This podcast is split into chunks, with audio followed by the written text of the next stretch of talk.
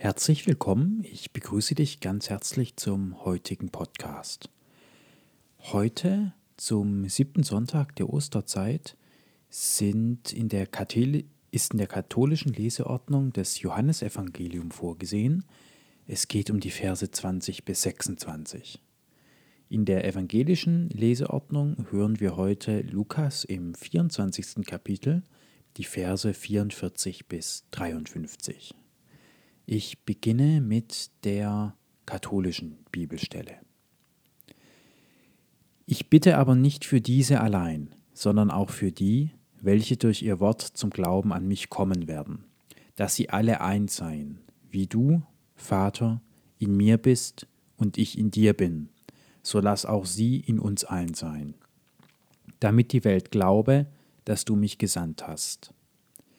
Ich habe auch die Herrlichkeit, die du mir gegeben hast, ihnen gegeben, damit sie eins seien, wie wir eins sind.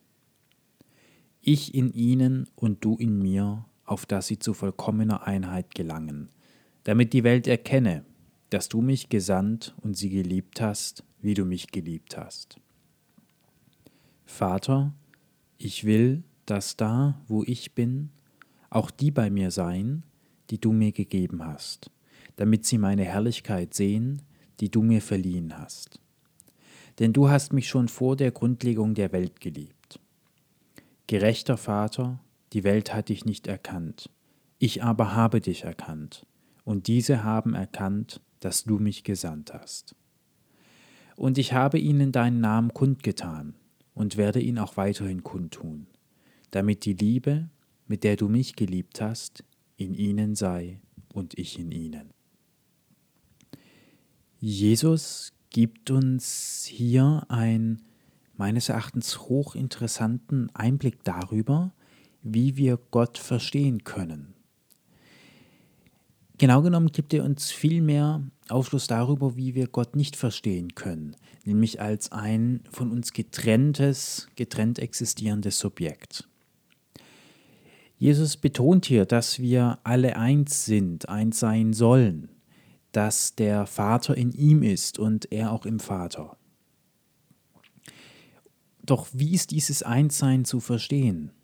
Es geht nicht darum zu leugnen, dass wir hier in dieser Welt natürlich nicht alle eins sein können, physisch, körperlich, materiell betrachtet. Mein Freund, die Verkäuferin, der Verkäufer der Polizist, es werden immer andere Menschen hier in der Physis sein. Es geht nicht darum, dass wir uns hier auch körperlich alle mit allen vereinigen. Dennoch geht es jedoch meiner Interpretation zufolge um eine geistige Haltung, mit der ich das tue. Und das ist das Hoch, Hochinteressante. Da wird es nämlich spannend. Wir sind eins in dem, was wir alle wollen. An dieser Stelle sei auch die nikomachische Ethik von Aristoteles erwähnt. Erst, Im ersten Satz, in den ersten beiden Sätzen steht geschrieben, dass eigentlich alles zum Guten strebt. Und so würde ich sagen, meint auch Jesus das hier, dass jeder Mensch nach dem Gleichen letztlich strebt. Wir haben unterschiedliche Wege, unterschiedliche Auffassungen darin, wie wir dieses eine erreichen. Doch im Grunde wollen wir alle das Gleiche. Und in diesem Aspekt sind wir auch tatsächlich alle eins. Das ist das, was meines Erachtens hier gemeint ist. Ferner sagt Jesus, Vater, ich will, dass da, wo ich bin, auch die bei mir seien, die du mir gegeben hast, damit sie meine Herrlichkeit sehen, die du mir verliehen hast. Denn du hast mich schon vor der Grundlegung der Welt geliebt. Wir erfahren hier einerseits, dass die Liebe Gottes nichts mit der materiellen Welt zu tun hat, beziehungsweise sich nicht in den konkreten Erscheinungen der materiellen Welt äußert. Denn wie soll ein Gott einen Menschen, in diesem Fall Jesus, geliebt haben, geliebt haben können, als es die Welt nicht gab, wenn die Liebe materiellen Ausspruch, aus, Ausdruck gehabt hätte. Es geht hier um einen geistigen Vorgang, um eine geistige Haltung zu dem anderen Subjekt. Gottes Liebe drückt sich meines Erachtens eben genau nicht dadurch aus, dass hier in der Welt Dinge geschehen, geschehen oder nicht geschehen. Es drückt sich auch nicht Gottes böser Wille oder Gottes Abwesenheit dadurch aus, dass hier bestimmte Dinge nicht geschehen. Gottes Zuneigung ist in der Sphäre des Geistigen verortet. Hervorheben möchte ich für uns alle die Tatsache, dass Jesus hier wünscht, dass wir alle auch in seine Herrlichkeit eingehen, damit wir alle auch die Herrlichkeit sehen, die Jesus bereits sieht. Und das ist eine Übung mit sehr großem Praxisbezug. Denn wer von uns will denn wirklich, dass die anderen, also jeder, auch die Despoten, auch die Kriminellen, auch die Menschen, die wir gerne als Sündenbock für irgendetwas heranziehen, auch die Herrlichkeit sehen, die wir haben wollen. Gottes Herrlichkeit ist meines Erachtens für jeden erfahrbar, aber sie ist eben nicht alleine erfahrbar, sie ist nichts Exklusives. Und Jesus wünscht hier, dass jeder, alle seine Brüder, diese Herrlichkeit erfahren. Und auch hier möchte ich durchaus provokant nachfragen, wollen wir, dass auch ein Putin oder wer auch immer diese Welt, diese Herrlichkeit Gottes betritt und auch in die Herrlichkeit Gottes, Gottes eingeht. Wollen wir die gleiche Herrlichkeit, die wir selbst wollen, für uns, auch für alle anderen? Diese Frage möchte ich an dieser Stelle in den Raum, gestell, in den Raum stellen, weil es meines Erachtens ein sehr wertvoller Impuls ist, genau darüber nachzudenken. Ich fahre fort mit der Bibelstelle der evangelischen Leseordnung. Dann sagte er zu ihnen, Dies besagen meine Worte, die ich zu euch gesprochen habe, als ich noch bei euch war. Es müsse alles in Erfüllung gehen, was im mosaischen Gesetz, bei den Propheten und in den Psalmen über mich geschrieben steht. Hierauf erschloss er ihnen den Sinn für das Verständnis der Schriften und sagte zu ihnen, so steht geschrieben, Christus muss leiden und am dritten Tage von den Toten auferstehen. Und aufgrund seines Namens muss Buße zur Vergebung der Sünden bei allen Völkern gepredigt werden, zuerst aber in Jerusalem. Ihr seid Zeugen hierfür. Und wisset wohl, ich sende das Verheißungsgut meines Vaters auf euch herab. Ihr aber bleibt hier in der Stadt, bis ihr mit Kraft aus der Höhe ausgerüstet worden seid. Hierauf führte er sie aus der Stadt hinaus bis in die Nähe von Bethanien, erhob seine Hände und segnete sie. Und es begab sich, während er sie segnete, schied er von ihnen und wurde in den Himmel emporgehoben. Und sie warfen sich anbetend vor ihm nieder und kehrten hocherfreut nach Jerusalem zurück und hielten sich beständig im Tempel auf und priesen Gott.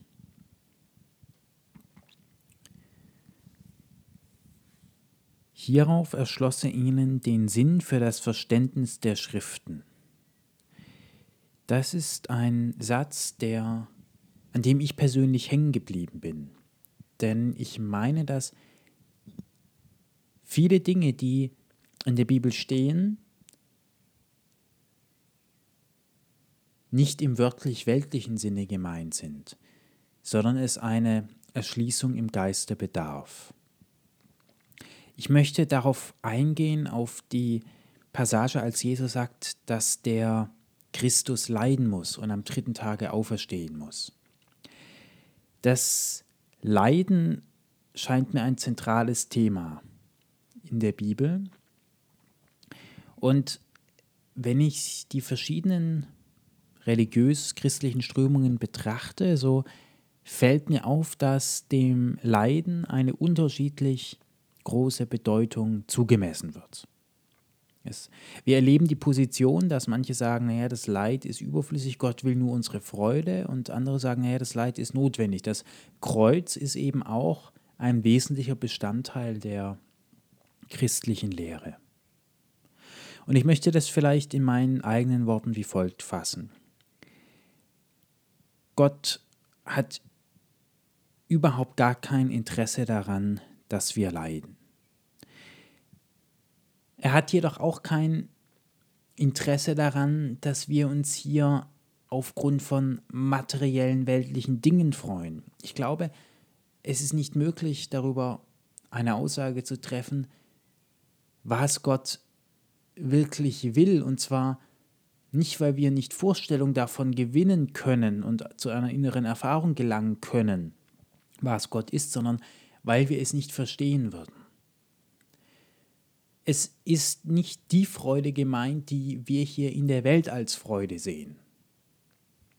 Wir freuen uns vielleicht, wenn wir einen Tag Urlaub mehr haben, wenn wir einen Partner kennenlernen, wenn unser erstes Kind auf die Welt kommt, wenn wir eine Gehaltserhöhung haben, wenn vielleicht auch ein Krieg zu Ende geht, wenn wir sehen, dass unsere Arbeit in der Welt etwas bewirkt hat. Aber ich glaube, all diese, Freu all diese, all diese Freuden sind nicht die Freuden, die Gott meint.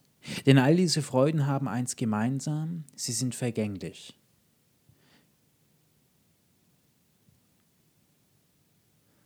Und das Leiden ist nicht dahingehend zu verstehen, dass wir hier leiden müssen, um gewissermaßen in Vorleistung zu gehen, damit Gott uns die Freude gibt. Frei nach dem Motto, jetzt habe ich so viel gelitten, jetzt habe ich mir die Freude Gottes verdient. Solchen Interpretationen würde ich, gelinde gesagt, eine Absage erteilen, weil es Gott nicht darum geht. Gott hat kein Verständnis von, wir müssen leiden damit. Gott handelt nicht nach dem Leistungsprinzip. Er misst nicht, wie viel wir hier gelitten haben.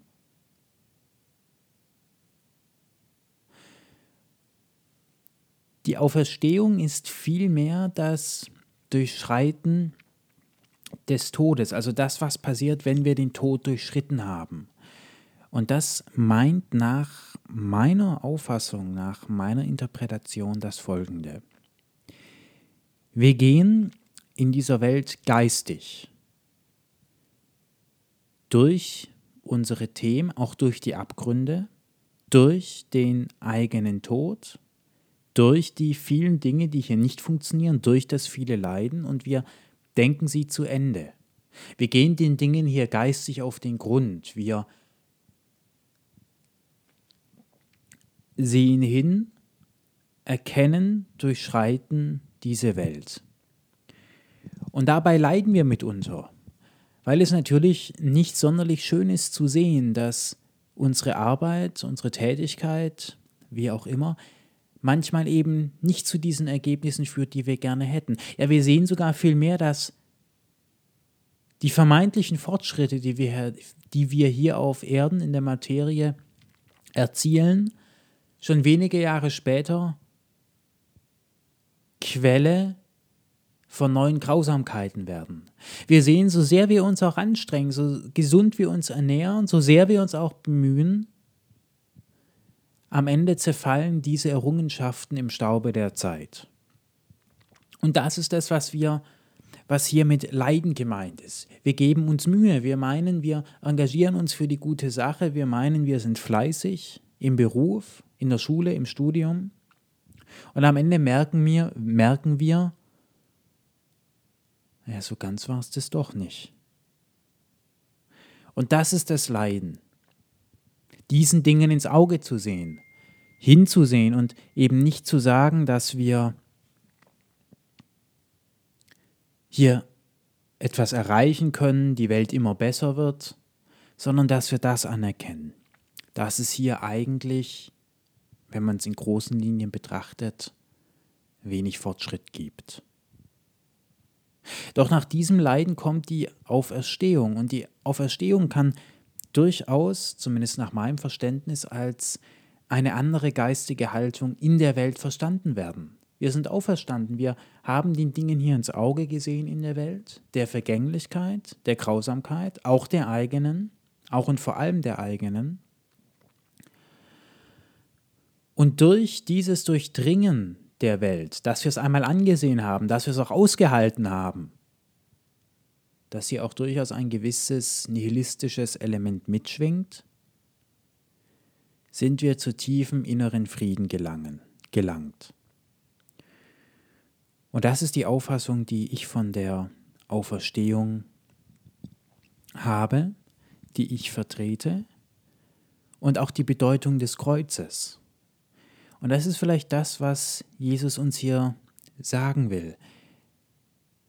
Ich kann nicht auferstehen ohne das Kreuz. Und das will vielleicht in der Praxis meinen, ich kann zu diesem tiefen inneren Frieden, dem ich persönlich auch meine weltliche Arbeit hier widme, nicht gelangen, indem ich, wenn ich mir die Dinge nicht ansehe, wenn ich nicht die leidvolle Erfahrung mache, dass diese Welt vielleicht doch nicht so fortschrittsbeständig, doch nicht so schön und toll ist, wie ich vielleicht gedacht habe und für die ich auch gehofft habe. Und das ist das Symbol des Kreuz, des Kreuzes. Es, Im Spirituellen könnte man vielleicht auch sagen, es ist die Überwindung des eigenen Ego. Ich möchte es für den heutigen Sonntag hierbei belassen. Ich hoffe, du konntest einige Impulse mitnehmen, hast die Möglichkeit hierüber vielleicht nochmal nachzudenken. Und ich möchte dich auch heute wie jeden Sonntag dazu einladen, eine Minute in der Stille die Worte nachwirken zu lassen und in dich zu gehen.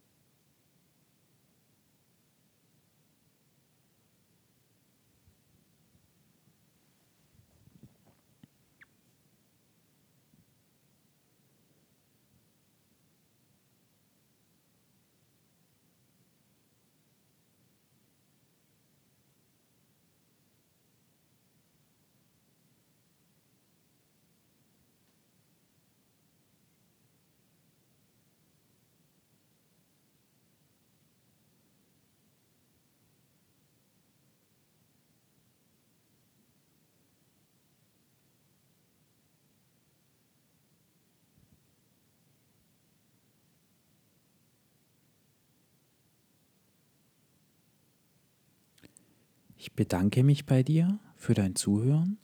Es hat mich sehr gefreut, dass du heute wieder dabei warst. Und es würde mich sehr freuen, wenn du nächste Woche wieder dabei wärst. Ich wünsche dir eine gute, gute Woche mit viel inneren Frieden und vor allem auch mit Momenten, in denen du zu dir kommen kannst.